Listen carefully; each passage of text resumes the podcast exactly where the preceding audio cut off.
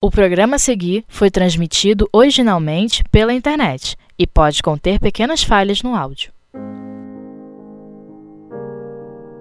Estudos Interativos do Paul Talk. Revista Espírita 1861 Com Miriam Nascimento. Hoje nós temos uma história sobre suicídio, vai falar de suicídio né, do senhor Leon L morte do senhor Laferriere, membro do Instituto, suicídio do senhor Leon, a viúva e o médico. Então vamos ver o que as histórias vão trazer para nós, de, que são registros, né, na verdade, de acontecimentos e como isso se reflete nas pessoas, o que, que a doutrina espírita fala sobre isso. Né?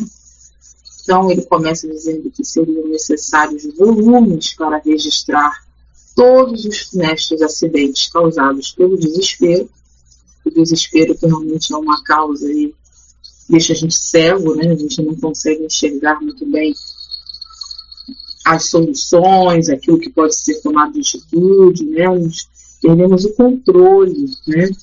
Então, realmente, muitas pessoas, pelo desespero, seja ele no momento mais crítico, que nós já é, não conseguimos sequer raciocinar como aquele desespero que já chegou um ponto da pessoa tomar atitude, uma atitude já crítica, já decisiva para resolver aquele problema que nem sempre é uma boa decisão, né? Então, nós que não temos condições de entrar no coração das pessoas, muitas vezes julgamos as atitudes, mas é, é, pouco às vezes entendemos, né, que ali a pessoa fez aquilo ali no momento realmente de desespero não soube esperar né, o momento passar ou compreender aquele momento. Então, somente para registrar os acidentes funestos que chegam ao conhecimento do público causados pelo desespero, seriam necessários volumes e mais volumes. Quantos suicídios, doenças, mortes involuntárias, casos de loucura, atos de vingança, crimes mesmo, não produz ele todos os dias, uma estatística muito instrutiva, muito instrutiva seria das causas primeiras que levam à perturbação do cérebro. Nela se veria para o desespero entre pelo menos quatro, com quatro quintos. Mas não é disso que queremos nos ocupar hoje. Eis dois fatos assinalados pelos jornais, não a título de novidades, mas como assunto de observação. Então, Kardec também traz acontecimentos da época, né, para que a gente pudesse fazer uma correlação, uma notícia, uma notícia comentada, como a gente tem enquanto médio, né? Tem uma notícia comentada à luz da doutrina espírita, para que a gente associe isso à nossa realidade. Porque Jesus também fazia isso, contava as parábolas de acordo com a realidade daquelas pessoas, para que elas pudessem entender. Né? Então, lê-se no CIEP de 17 de fevereiro, o último relato das Ezequias do Senhor La Ferreira, Terça-feira conduzíamos à sua morada final, com alguns amigos contestados, uma jovem de 20 anos, arrebatada por uma doença de alguns dias. O pai dessa filha única era o senhor Laferrier, Laferrier membro do Instituto, inspetor-geral das faculdades de Direito. O excesso da dor fulminou esse pai infeliz e a resignação da fé cristã foi impotente para o consolar. Ele tinha um conhecimento, né, acreditava em Deus e tudo, mas a dor foi realmente avassaladora. E aquele, naquele momento, nada estava conseguindo né, deixar é, ele numa situação de tranquilidade. De tranquilidade, não, de, de é, uma situação de equilíbrio mínimo, né? No intervalo de 36 horas, a morte vibrou em segundo golpe, e a mesma semana que havia separado pai e filha, o reuniu.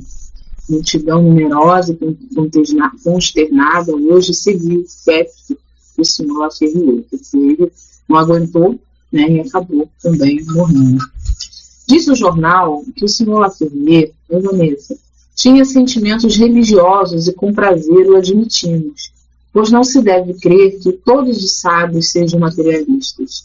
Contudo, esses sentimentos não o impediram de sucumbir ao desespero.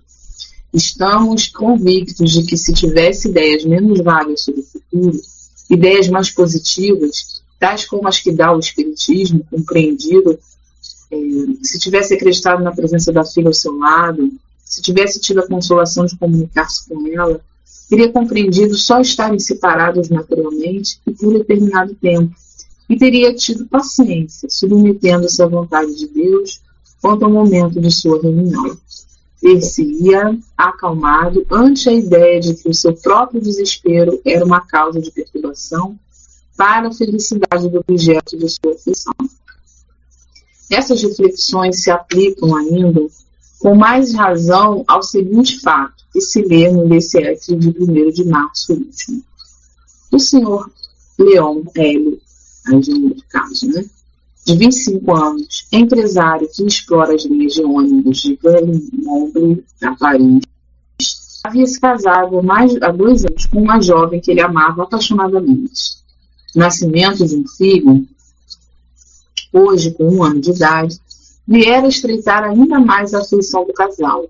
Como seus negócios prosperavam, tudo lhes parecia pressagiar um longo futuro de felicidades. Ontem, voltando de Paris com seu carro pelas sete horas da noite, o senhor L entregou o cabriolé ao palafremeiro e, sem dar uma palavra a ninguém, entrou num cômodo no rés do chão, contigo à sala de jantar. Uma hora mais tarde, uma criada veio avisar que o jantar estava à mesa. Ele respondeu que não precisava de mais nada. Estava debruçado sobre a mesa, cabeça apoiada nas mãos, e parecia tomado de uma frustração completa. A criada avisou os pais que vieram para junto do filho. Ele tinha perdido a consciência. Correram a chamar o doutor Debuá. Ao chegar, o médico constatou que Leão estava morto. Tinha se envenenado com forte dose de láudano, o que havia comprado para os seus cavalos. A morte do jovem causou viva impressão na região onde gozava de geral estima. Sem dúvida, o senhor Leon L. acreditava na vida futura, pois se matou para ir unir-se à esposa se tivesse conhecido pelo Espiritismo a sorte dos suicidas, teria sabido que, longe de apressar o momento de seu retorno, este seria um meio infalível de afastá-lo. A esses dois fatos, opomos o seguinte, que mostra o domínio que podem ter as crenças espíritas sobre as resoluções do que os possui. Um dos nossos correspondentes nos transmite o que segue. Aí ele vai contar uma outra história aqui, né, de uma senhora, do meu conhecimento, que perdeu o marido, cuja morte foi atribuída à imperícia do médico. A viúva tornou-se de tal ressentimento contra ele que o perseguia incessantemente com invictas e ameaças, dizendo-lhes por toda parte onde encontrava: Carrasco, não morrerás senão por minha mão. Essa senhora muito piedosa e boa católica, mas foi em vão que, para acalmá-la, empregaram os socorros da religião. O caso chegou ao seu ponto em que o médico julgou dever dirigir-se à autoridade para a sua própria segurança. Então, são três casos diferentes. E olha que interessante, né? É, no caso, no primeiro caso, sobre a questão do suicídio, né, do menino, estava aqui, aliás, a morte da filha, né?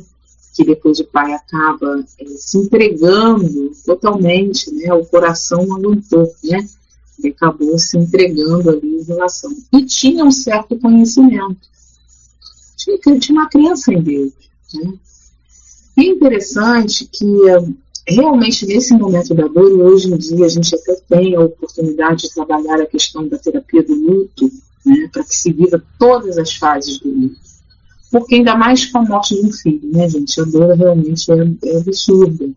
Então, por mais que você saiba, até para quem é espírita, né, sabendo da, da, que vai encontrar o filho, que aquele foi o planejamento dele, né, às vezes até mesmo com a carta do filho, avisa falando para a mãe que está bem, né, que, era, que aquele era um momento duro, ainda assim, nós ainda temos um misto de sentimentos, às vezes de apego, né, de egoísmo, de sensação de impotência por não ter. Eu fiquei, meu filho foi. Então, são muitas coisas para a gente repensar. Né?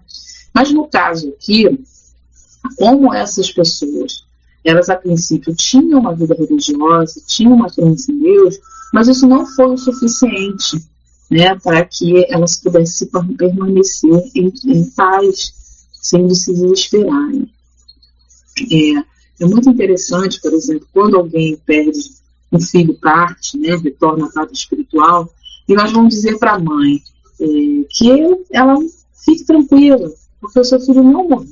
Né? Chico, que é, fez, escreveu vários, então um filme né, de Mães de Chico, tantas cartas que Chico entregou a mães né, desesperadas, e através daquelas mensagens elas conseguiram começar a entender o que estava acontecendo com seus filhos.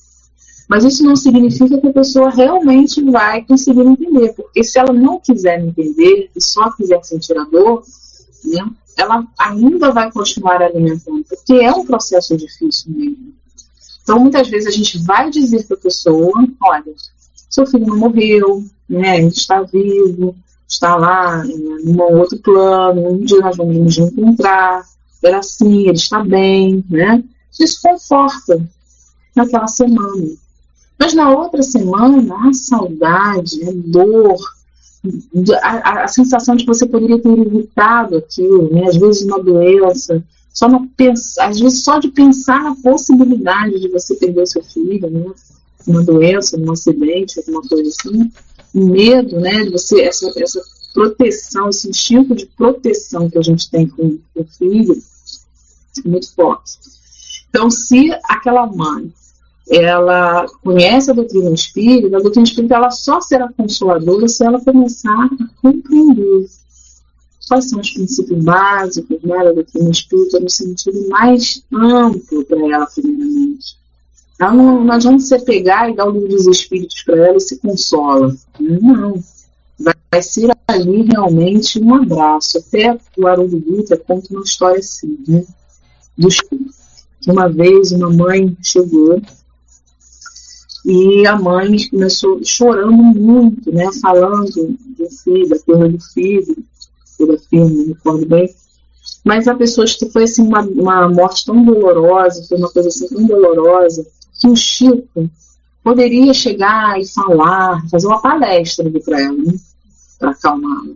Mas ele simplesmente abraçou ela e chorou junto com ela. Porque naquele momento era aquilo que ela precisava. E era aquilo que ele podia dar. Né? Numa segunda etapa, se ela tivesse, né, conseguisse esse esforço de poder entender que é preciso que a vida continue, né, que tem um planejamento, às vezes tem outros filhos, muitas vezes, é, mesmo com outros filhos, né, há às vezes uma desistência. Então, a importância de a gente entender que tem um passo a passo. Por isso a importância de se viver em luto. Muitas pessoas vão dizer, ah, não pode chorar, né? Não ficar aí, não. O desespero, esse momento de desespero é justamente isso. Por quê? Você chorar de saudade, né? Chorar, às vezes até por esse sentimento mesmo de, de, de impotência, de poder ter feito alguma coisa mais pela pessoa. Normalmente, a gente vê muitos casos de pessoas que vão estar chorando por consciência pesada não falaram aquilo que gostariam de falar, não fizeram aquilo que gostariam de fazer pelos seus entes queridos. E quando é a partida do corpo físico, você não tem mais como fazer, não de forma completa. Né? Então, muitas vezes vai ser muito mais a dor na consciência do que a própria saudade. Mas quando a saudade aperta, né, de você ter a sensação que a pessoa não está mais ali, né? A pessoa não está mais, você não vai poder mais tocar essa pessoa, falar com essa pessoa, fazer planos com essa pessoa. Realmente é uma sensação né, muito estranha. Às vezes a gente convive, a gente vê assim, pessoas convivendo, né, como uma senhora aqui, né, que são vários fatores, não é só questão do próprio médico ter sido um erro médico, ela está vivendo lá ter sido um erro médico você imagina, a pessoa viveu às vezes, de repente é o caso dela, né, muitos anos com o companheiro. Tudo faz com o companheiro. Né? Eu tenho um caso na família assim, né? a pessoa já tem 80 anos. Tudo era para a pessoa, toda a rotina, tudo fazia junto, tudo eram grandes companheiros. E quando esse companheiro parte antes, é uma dor, né? é um vazio que fica. A pessoa olha para o lado, acha que vai ver a pessoa, acha que vai fazer uma coisa. E não tem, não há ali essa, essa pessoa ali naquele momento. Normalmente, até você acostumar, né? Entrar, criar novas rotinas, até você se, se conscientizar que você não, não. O fato de você seguir com a sua vida, você não está esquecendo da pessoa. Você só está seguindo a sua vida. Você não esqueceu a pessoa. Né? De começar, de cuidar também de si mesmo. Então, esse momento do desespero é que a, gente, que a doutrina espírita explica para a gente as consequências, que aconselha a gente, né? Os espíritos aconselham a gente não entrar nesse nível do desespero, porque ele pode trazer atitudes impensadas. E nós estamos emocionalmente desestruturados, né? nós acabamos fazendo escolhas, às vezes, desastrosas, que às vezes não tem volta.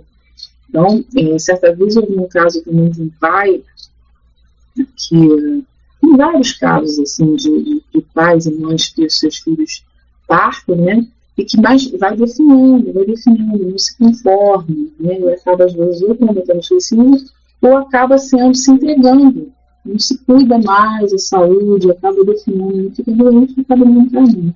Cega e elimina qualquer capacidade de equilíbrio e aceitação de qualquer dificuldade. Pois é, a gente fica cego, a gente fica, não consegue enxergar caminho e solução. Né? Porque é um momento delicado realmente. Então a gente ter essa certeza, porque mesmo assim, gente, mesmo às vezes a gente tem essa certeza é difícil. Porque a gente pode ver, se a gente tem uma certeza e fala, olha, o Espiritismo, ele vai trazer, olha quantas coisas o Espiritismo poderia ter feito de diferença na vida dessas pessoas. Aí eu vi certa caso, até de uma palestra do Jacomelo, que fala sobre suicídio. Para as pessoas é, saber lidar, orientando como a gente lidar com pessoas né, que têm essa tendência suicídio.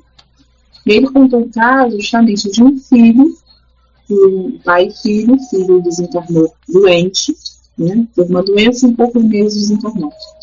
E o pai ficou exatamente nesse, nesse caso do primeiro que, primeiro historinha que a gente viu. Um desespero tão grande porque não conseguiu enxergar. Foi um pedaço de mim que se foi, né? A gente sempre vai escutar um pedaço de mim que se foi. A minha vida perdeu sentido. É, eu não tenho mais sentido para viver, não tenho mais motivos para viver, né? Então ele, o que, que ele fez? Ele acabou se suicidando porque a intenção dele era se encontrar com o filho. E depois de um tempo, ele é, foi recebido uma mensagem, uma psicografia dele, contando a história e falando, né? Ele diz assim que é, eu me matei para poder encontrar o meu filho. E eu não encontrei o meu filho porque eu me matei. Porque aí, no caso, o filho estava numa outra situação, né? E ele acabou ficando numa situação mais delicada pela forma como ele, então, administrou essa situação né? A questão do suicídio, da culpa de ver que ele, o fato dele, dele morrer não significa que ele ia automaticamente estar ao lado do filho, né? De se encontrar, enfim. E ele dizia, nesse momento, eu não estou não estou com o filho, justamente por, pela forma como eu, eu agi. Né? Então são casos assim bem, bem reais mesmo. Né? Então ele fala da importância assim, de a gente conhecer como essa questão da ideia do futuro, né, das ideias positivas, o Espiritismo traz para nós, da esperança, então vamos ter lá no céu e no inferno, as esperanças e consolações, um livro que vai falar para nós justamente de todo esse processo pós-morte do corpo físico. Né? Vai fazer a gente rever uma série de conceitos, né? uma série de questões vai trazer histórias de espíritos de como eles chegaram né, lá, de, de acordo com, a sua, com o seu grau evolutivo, mostrando para a gente essa realidade. E através das psicografias, muitas notícias, né, explicando passo a passo de como esses filhos chegam. E muitos desses pais, eles vão conseguir, ou familiares, vão conseguir transformar essa dor. Elas não chegam, né? Vão trabalhar para não chegar no desespero, pelo menos não ficar no desespero, e trabalhar essa força em alguma coisa, em campanhas, se foi através da violência, campanha contra a violência, se foi através de um, consumo excessivo de alguma coisa, né, de um entorpecer de alguma coisa, vai trabalhar em relação a isso. Se foi como a, a mãe do Cazuza, né, que viu seu filho ali morrer, definhar por conta do HIV, vai, criou lá a Fundação Cazuza para poder fazer com que outras famílias tivessem o suporte que ela pôde dar ao filho e até mesmo evitar acontecer o que aconteceu com o filho. Então, muitas vezes vão ter essa força. Né? E a doutrina espírita é uma ferramenta para justamente dar essa, esse tipo de suporte né? para essa, essa, essa utilização. Então, ele continua aqui contando agora, é, fazendo algumas observações. No caso da senhorinha, só para a gente fechar, ela também tem essa questão né, da vingança. Ela se tornou o desespero dela, né, ela, sentimento de vingança total. Né? Então, o Espiritismo é, conta numerosos adeptos na cidade onde ela mora. Um de seus amigos bom espírita disse um dia: Que pensaria se pudesses ainda conversar com o nosso marido? Pode ser, ela se soubesse que tal era possível, se tivesse a certeza de não haver perdido para sempre, consolar-me-ia e esperaria. Em breve lhe deram a prova. Seu próprio marido lhe veio dar conselhos e consolo. Por sua linguagem, ela não teve nenhuma dúvida quanto à presença dele ao seu lado. Desde então, uma revolução completa operou-se em seu espírito. A calma sucedeu ao desespero, suas ideias de vingança deram lugar à resignação. Oito dias depois, ela foi à casa do médico, o qual estava temeroso quanto a essa visita. Mas, em vez de ameaçá-lo, estendeu-lhe a mão, dizendo: Nada temais, Senhor. Venho pedir perdão pelo mal que vos tenho feito. Como eu vos perdoo pelo que fizestes involuntariamente. Foi meu próprio marido que me aconselhou a atitude que tomei no momento. Ele me disse que absolutamente não fostes a causa de sua morte. Aliás, Agora tenho certeza de que Ele está junto de mim, que me vê e zela por mim, e que um dia estaremos juntos. Assim, Senhor, não me queirais mal, como não vos quero mal de minha parte. Inútil dizer que o médico aceitou logo a reconciliação e apressou-se em saber a causa misteriosa a que daí diante devia sua tranquilidade. Assim, sem o espiritismo, essa senhora provavelmente teria cometido um crime, apesar de tão religiosa. Porque nessa hora, toda crença, até Deus vira culpado. Né? Até Deus tem culpa no cartório. Né? Isso prova a inutilidade da religião? De modo algum. Mostra apenas a insuficiência das ideias que ela dá do futuro, apresentando-os tão vago que em muitos deixa uma espécie de incerteza ao passo que o Espiritismo, fazendo por assim dizer, tocá-la com o dedo faz nascer na alma uma confiança e uma segurança mais completas. Ao pai que perdeu o filho, ao filho que perdeu o pai, ao marido que perdeu a esposa adorada, que consolação dá ao materialista. Diz ele, tudo acabou. Do ser que vos era tão caro, nada resta, absolutamente nada, a não ser esse corpo que logo estará dissolvido. Mas de sua inteligência, de suas qualidades morais, da instrução adquirida, nada. Tudo isso é nada. Tudo isso é nada. Vós, o perde, vós os perdeste para sempre. Já o Espírita diz: de tudo isso nada é perdido. Tudo existe, só não há de menos um invólucro perecível, mas um espírito liberto. A sua prisão está radiante. Ele-vos junto de vós, ele vos vê, vos escuta e vos espera. E é interessante porque se nós, quando, quando temos que vir à Terra, né, para é, encarnar, deve ser um chororô danado lá do outro lado, né? Porque a gente sabe que aqui é uma escola, que a gente vai passar aperto, né? Que a gente vai passar por prova de expiação. Então, é, é para nós também, nesse momento, um momento muito decisivo né, para o espírito reencarnado. Então, nós estamos também deixando lá no, no plano espiritual, na radicidade, espíritos queridos. Então, encontramos com outros aqui. Quando nos despedimos, vamos reencontrar esses espíritos queridos, muitos deles. Então, aqui, uns vão chorar, nossa ausência, e quando nós chegamos lá, outros vão festejar. Vão fazer né, festinhas de boas-vindas para gente, né? De felicidade. Então, realmente é uma coisa que para nós, encarnados, às vezes é difícil de entender, de visualizar essa realidade. Né? Mas o Espiritismo vem esclarecer para nós, não com teoria, mas mostrando na prática, falando com os espíritos, pegando esse, fazendo essa análise né, de que a forma de pensar, porque nós poderíamos, muitos vão poder dizer assim, ah, como eu já ouvi, né? Você chegar no enterro de uma pessoa que não é espírita. Certa vez eu cheguei no enterro de uma cliente minha, que a filha também era minha cliente. E a gente ficou muito amigo e tal. E aí, quando eu cheguei, ela, a primeira coisa que ela falou, Miriam, para você é mais fácil, você é espírita. Né? Eu falei, então, mas eu também sinto saudade, eu também estou aqui com, né, por ela ter partido, porque é uma pessoa muito especial, muito querida, né? Então, eu sofria, porque eu, porque eu sei que ela não morreu, né? Que só está o corpo ali, que ela seguiu, cumpriu a tarefa dela. Parece que a gente é frio, que a gente não chora, né? Que a gente não sente saudade e tal. Mas é uma compreensão. Muita gente, como outras pessoas vão falar, cria-se, ah, para você é fácil, você acredita em Deus, então é como se fosse um, uma, uma forma, né, uma ilusão que se cria né, de que existe a vida após a morte, de que existe Deus e tal, para que a gente possa amenizar essa dor que o materialista, por exemplo, não tem recurso disso. Né?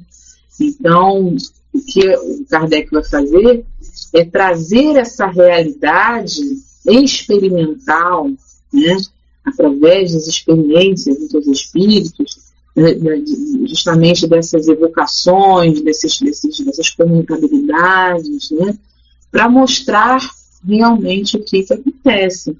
E aí a gente começar realmente as coisas, né, porque ali vai dizer, vai sentir a mesma forma que a pessoa fala, que a pessoa escreve, às vezes vai falar de detalhes que só a pessoa sabe. Né, então, realmente provando que é a pessoa. Né? Então, Chico mesmo já foi muitas vezes a fraude, de pegar os dados da família, né, para poder ver, dizer que, que ele está falando lá do filho. Porque às vezes a gente vê umas cartas genéricas, né, que servem para qualquer pessoa. E aí muitas cartas vão ter detalhes mesmo, né? Mas essa visão da esperança de um Deus justo. Se você, é, independente da sua religião, você acredita em Deus, um Deus justo, amoroso, por que Deus permitiria né, que uma mãe perdesse seu filho, uma dor no auge da juventude, enquanto tantos outros estão aí, né, vivos, curtindo a vida, envelhecendo? Que Deus é esse? Então, esse Deus, o Deus que a doutrina espírita nos apresenta, é um Deus sem, sem, essa personalidade, sem essa vontade, sem escolha, sem sorte e azar. É um Deus justo, né, que vem da mostrar todo o processo do espírito mortal através das encarnações, mostrando que é um processo natural. A morte é uma coisa natural, né? que é a única fatalidade que nós temos na vida, que é a morte do corpo físico. Jamais amaram, senão assim for, for, é, fora poderiam ver, impassíveis os objetos da sua feição reduzidos ao amontoado de poeira. Parece, pois, que para eles Deus reservou maiores rigores, Desde que os mesmos reduzidos à mais deplorável posição do mundo dos espíritos, Deus é tanto menos indulgente para com eles quanto mais perto estiveram de se esclarecer. Então, ainda tem essa questão né, de muitas vezes dizer, poxa, eu sou relegado, ninguém né, não tem ali é, nada que a gente considere que Deus olhou e esqueceu. E, gente, é uma coisa impressionante, realmente, né, a gente vê muitas vezes as pessoas que são ali devotas mesmo, né? mas que nesse momento perdem a crença em Deus. Não admitem. E aí é, uma, é um sinal para que a gente comece a pensar em outras questões. Nessa revolta, essa insatisfação perante o que aconteceu, consternação, né, esse desespero, ele, na verdade, ele mostra, traz à tona sentimentos e, e valores que nós temos que estão distorcidos e que precisam ser tratados. Né? Então, a gente vai ver isso lá em dos Espíritos, na quarta parte, que fala das esperanças e consolações, né? das penas e dos terrestres, do desgosto da vida do suicídio. E Kardec, ele vai justamente perguntar lá na 943, né, de onde nasce o desgosto da vida, que sem motivos plausíveis se apodera de certos indivíduos. Efeito da ociosidade, da falta de fé e não raro da saciedade. Para aquele que usa de suas faculdades com fim útil de acordo com as suas aptidões naturais, o trabalho nada tem diário e a vida se escoa mais rapidamente ele se, lhe suporta as vicissitudes com tanta mais paciência e resignação, quanto obra o fito da felicidade mais sólida e mais durável que o espera. E tem um homem direito de dispor da sua vida? Não. Só Deus assiste esse direito. Suicídio voluntário é uma transgressão da lei divina. Mas sempre voluntário o suicídio, o louco se mata, não sabe o que faz. Então, até isso quando nós é, chegamos a um ponto de desequilíbrio tão grande, né, que nós perdemos essa questão da própria loucura, né, a gente vai perdendo a noção total das coisas, a gente perde o controle. Kardec ainda pergunta: que se deve pensar do suicídio que tem como causa o desgosto da vida? Insensatos. Por que não trabalhavam? A existência não lhes teria sido tão pesada. Né? Então, é justamente essa proposta de exemplos de tantas pessoas que, movidas pela perda, entre aspas, né, porque não perdemos pela partida de um ente querido, transformam isso numa forma de ajudar outras pessoas, de amenizar a dor de outras pessoas. Existe o caso, isso aqui que a Divina colocou, faz no rever todos os conceitos que são, que são de vidas passadas, é verdade. Existe um, um, um caso muito conhecido em São Paulo, que é um menino, né, que foi o caso Ives Ota. Vocês já ouviram falar? Esse crime? Caso, é, caso Ives Ota. É, foi um sequestro seguido de assassinato, né, em 97 esse caso. O menino Ives Ota é, tinha oito anos e foi sequestrado em casa. Né? Aí o que, que aconteceu? É, durante o sequestro, né, ele reconheceu um dos criminosos, que era um policial militar que fazia bico de segurança lá para o pai. Era, tinha condição da bico, né? tinha uma condição horrível, todo mundo tinha uma boa condição, tinha dono de uma loja, e ele reconheceu. Então, já, inclusive, já iam pagar o resgate mas ele acabou matando o menino porque o menino reconheceu ele. Né? E levou dois tiros no rosto. Mesmo depois da execução, os bandidos não continuaram negociando o resgate. Só que eles foram todos presos, né? foram incriminados. Então, no dia do sequestro, o, o, o, Ives, ele brincava com o primo dele na sala, né, onde ele morava, em São Paulo, enquanto os pais é, deles trabalhavam, né, é, um desses, desses motoboy invadiu a casa e tal, pegou o menino, né? E acabou rendendo a babá, enfim, menino levou o menino e tal. E aí o que, que aconteceu? A justiça é, começou, né? Eles descobriu, descobriram, prenderam, né? Que, ele, que era o cara e tal.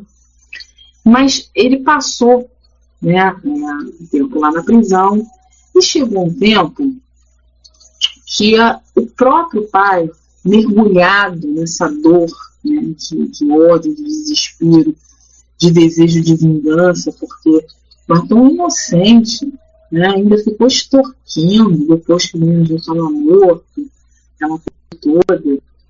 E aí, é, o que, que aconteceu? ele, quando ele ia completar nove anos de idade, em 98, o juiz conseguiu condenar lá todo mundo, né, 45 anos de prisão, tá, eles foram sentenciados e tal. É, teve uma grande repercussão, né, porque eles é, estavam ali, enfim, foi um caso muito triste, né, Fernando? E o que, que aconteceu?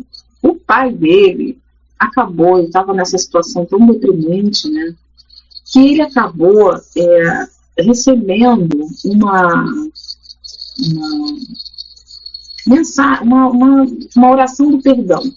Né? Ele recebeu de alguém uma oração do perdão, suas é, orações é, orientais. Né? E ele, é, daí ele começou a pensar, porque ele se sentia muito mal. Ele se sentia muito mal em relação ao, ao ódio que ele sentia, né? em relação a tudo que ele tentava, ele não sentia, não estava em paz, ele continua, continuava infeliz. Né? Com tudo que aconteceu, então, ele continuava é, infeliz. Então, é, ele acabou um dia indo conversar com, com, com, com aquele, homem na prisão. E ele então pediu, perdoou, né? Desculpou tudo que ele é, estava sentindo, né? Mas ele conversou com o, o criminoso, né? Então ele vai visitar e conversa, é, e aí ele então perdoa e depois é, cria essa, essa, esse alívio, né, essa leveza que fica ali junto com, com, com a atitude que ele tomou, e ele então resolve mudar, criar uma instituição Ivisota, em homenagem ao filho. Então ele ali trabalha o luto, ele atende famílias vítimas de violência, ele ajuda a, a pessoa a passar por aquilo que ele passou sem o ódio, mas com esperança, né, com perseverança. É, conta a história que ele, quando estava fazendo essa, essa oração, né, essa oração do, do perdão, até um trechinho aqui do, da história dele, que ele que tinha, no começo tinha muito ódio, né, queria morte, falava em vingança, né, aí depois que ele viu que essa não era a vontade do, do, né, do menino, porque ele, na, durante a oração, ele teve a sensação de ele estar vendo o filho, né, é, de que ele estava ali, que o filho estava ali na frente dele, falando para ele que ele não deveria agir daquela forma, que aquele sentimento, aquele desespero, causava sofrimento para ele também. Né? Então ele começou a fundar o movimento Paz e Justiça em Risópolis. Então ele faz palestras né, contra a violência, ele faz palestras em escolas. Então ele fala, é, depois que eu vi que não era essa vontade do Livres, que ele só queria paz e alegria, prometi a ele que lutaria por mais justiça que um dia vamos ter a prisão perpétua. Né? Porque um dia Aí que ele queria essa questão da prisão, da prisão perpétua, né? não, não do, da condenação, que, que as pessoas morram, que aquele criminoso morresse. Né? Ota diz que durante semanas viveu atormentada por pesadelos. Eu sonhava com meu filho pedindo ajuda. A imagem dos três assassinos vinha na memória o tempo todo, não saía. Eu acordava de madrugada, ajoelhava no pé da cama e pedia a Deus que afastasse de mim aqueles pensamentos. Eu me apeguei muito a Deus, a oração que ajudou demais. Rezo todos os dias do altar que montamos no quarto de livros. Ele era uma pessoa religiosa que também acabou sucumbindo, né? Então, é, na verdade, ele aqui não conheceu o espiritismo, né? Mas ele conheceu a, a questão da, se conectou à questão da espiritualidade. Que o filho se comunicou o filho viu que o filho não estava morto, que existia ali uma, continuidade, né? E, outra, e depois, o que, que aconteceu? É, a esposa, né, ficou grávida um ano após a morte do Ives, depois de muito tempo tentando ter outro filho, veio uma filha, hoje com três anos, e batizada de Ives. Ela tem o mesmo jeito e a mesma pinta no dedinho que o Ives tinha, diz o pai. E aí tem outras histórias que contam que seria já a reencarnação do Ives, né? nessa, nessa, sua segunda filha. Mas o mais importante é justamente essa mudança de sintonia. Né? Porque realmente a, a raiva, o desespero, o ódio não leva, só pode levar a uma tragédia. Que foi o caso aqui dos nossos companheiros citados na história de hoje. Então, hoje nós temos essa ferramenta. Quanto que a doutrina espírita pode nos dar né, esses esclarecimentos que realmente confortam e que não vai estar ali é, com tudo perdido, né, que tudo está é, totalmente é, sem sentido. No início, essa dor que vai dizer eu não tenho mais sentido, eu não tenho mais como viver, um pedaço de mim se foi, principalmente quando é, a gente tem muito caso aqui no Rio de Janeiro, no Brasil todo, né, das crianças, né, porque em alguns estados do Brasil isso é tão comum, as crianças morrendo por violência, né, não é tão comum serem espancados, enfim, os próprios pais, né, violentados, mas aqui, quando tem essa coisa de bala perdida, né, as crianças, tudo fica aquela comoção, porque realmente a mãe, você vai ouvir a mãe falar, perdeu sim, perdeu o sentido. E ainda tem a questão do sentimento em relação àquele que causou a morte do filho. Então, é realmente um grande desafio, né, uma grande prova desse momento. E é, ter esse conhecimento da vida após a morte, da sobrevivência né, da alma, da imortalidade da alma, é, desse planejamento reencarnatório que todos nós temos, esse projeto né, que todos nós temos com um tempo determinado. Então, é, só o Espírito explica né, como é que uma criança tão inocente pode ter um mínimo de chance de viver enquanto outros conseguem seguir vivendo. Por quê? Né? Vai com Deus, bom trabalho. Assim, então é isso, gente. Algum comentário que vocês queiram fazer? Hoje o estudo foi curtinho, né? Mas é realmente, hoje nós temos, como a gente falou, a terapia do luto, a gente até indica no atendimento da terra, né?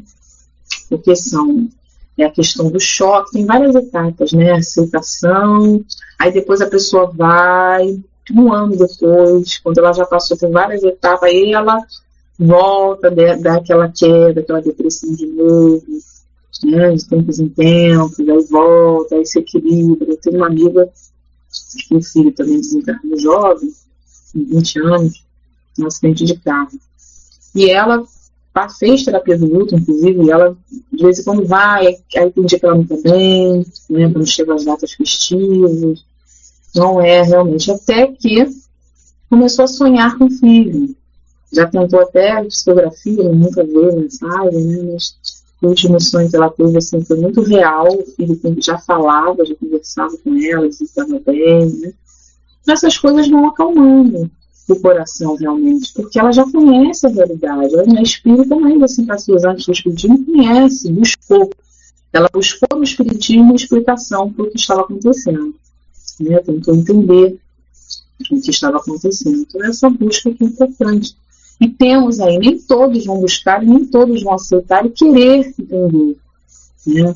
Mas o Espiritismo vem mostrar essa realidade para ter essa possibilidade de, a gente não se desesperar. Né? Mas quando esse consolo não dá conta, mesmo a gente sabendo de toda essa realidade espiritual, a gente tem que prestar atenção no que a gente está sentindo. Vou falar de experiência própria tinha todo esse conhecimento e ainda assim não conseguia né, me despedir da pessoa. Por quê? Porque havia culpa. Uma culpa de não ter estado com a pessoa naquele dia que era eu para estar e eu não fui, né? Então, eu fiquei com a culpa durante anos. Aí de fazer terapia, eu tive que fazer terapia para entender aquilo que a doutrina espírita está, aceitar aquilo que a doutrina espírita estava me explicando. Então, é preciso que nós também façamos um esforço. O fato da doutrina espírita explicar não significa que a pessoa vai. que aquilo vai fazer um passo de mágica. Como a senhora, né, que era viúva, só foi contundente porque ela recebeu uma mensagem contundente do marido. E ela realmente foi uma balança, balançou ela. Né? Mas se alguém só falasse para ela, talvez quando falaram para ela, ela ficou mais calma. Então, mas quando ela recebeu a mensagem do próprio marido, foi quando mexeu com ela. Né? Então, E às vezes nem assim. Eu já vi um caso, passou uma vez um outro repórter desse, assim, várias mães, famílias que vão para uma casa espírita na, em São Paulo, um, de um rapaz que faz psicografia também, tipo o Chico fazia, né? E aí tinha uma mãe que ia todo mês, todo mês. E ela recebia quase sempre a carta do filho. E o filho falando que estava bem, que, estava, que a mãe tinha que continuar a vida, que ele era isso mesmo, que estava feliz, estava. Né? Mas mesmo assim, a mãe às vezes não, ela não aceitava. Tudo bem, meu filho, eu sei que você está bem, que você está vivo aí, que... mas eu não admito o fato de você estar longe de mim quer, quer ficar junto para sempre o tempo todo, né? Quando a gente sabe que, que, a lógica da vida não é essa. A gente tem um tempo aqui na Terra. Terra é uma escola. Vamos nos reencontrar, com certeza, mas também, em algum momento, vamos nos é, separar para que outras questões possam ser vividas, né?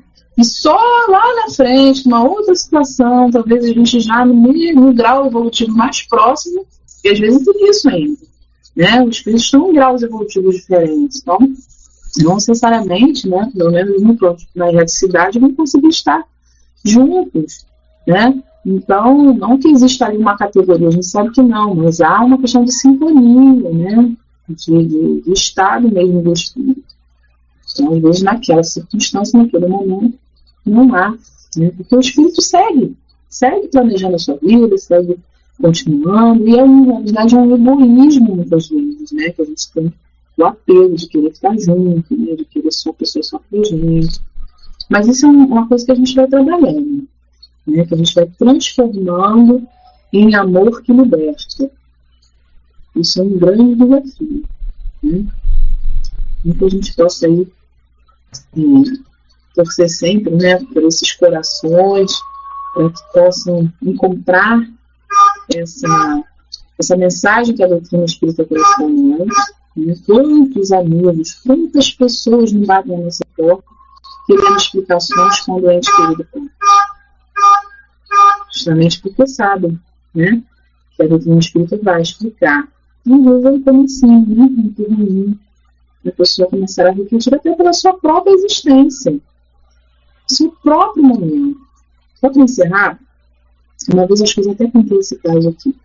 Eu tenho uma amiga que ela é muito católica, muito participativa na igreja, ela veste literalmente a camisa, está sempre em atividades com a família inteira, com a filha, ontem mesmo estava gincana com a filha. Ela é muito participativa, muito devota de Nossa Senhora, né? uma pessoa muito participativa, não é aquela católica de domingo não, ela participa mesmo dos trabalhos da igreja. A gente trabalha na casa espírita, ela trabalha na, igreja católica. E quando a mãe desencarnou, ela, ela, a mãe desencarnou, o pai desencarnou oito meses depois. Que foi assim, já no casal também muito antigo, a mãe desencarnou por doença, o pai foi definhando, definhando, não queria comer, acabou também desencarnando. Mas também já estava muito doido, né? Era uma coisa assim que ia acontecer mesmo. Talvez foi um pouquinho acelerado pela questão da, da saudade, da depressão dele, né? Ele tava, já estava debilitado. E o que, que aconteceu? A mãe, ela cuidava da mãe, junto com as irmãs, mas ela cuidava comida, ela junto, lutava pelo carinho e tal. E ela dando comida para a mãe, a mãe engasgou.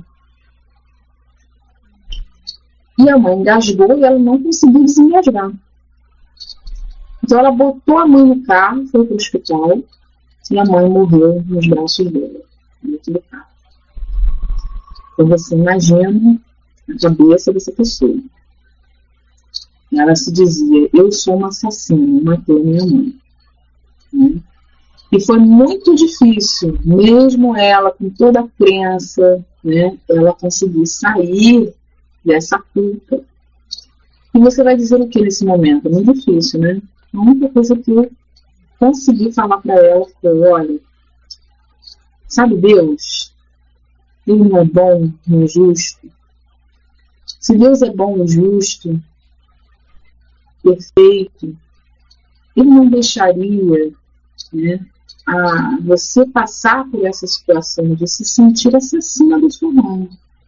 Ela, ele pode ter providenciado né, essa morte nos seus braços, porque nos seus braços que ela se sentia segura. É melhor do que ela morrer sozinha, às vezes, no quarto, dormindo. Ela morreu com seus braços segura, recebendo seu amor, seu carinho. Né? Então, esse Deus bom que a gente acredita, que ela acredita também dentro da religião dela, que é justo, não permitiria que você passasse por uma situação para se sentir assim. Né? Então, é a gente puxar pela nossa crença. Esse Deus que a gente acredita, independente da religião, né? que nós sabemos que é justo, que é bom, que cuida de nós, que é amoroso, que é misericordioso. Então tem que, nesse momento, é difícil raciocinar. Associar, exatamente. A fé raciocinada é muito difícil nesse momento. Mas é necessário. E sem ela, a gente vai viver um ciclo de culpa, de tormento, de sofrimento. Né? Então é isso.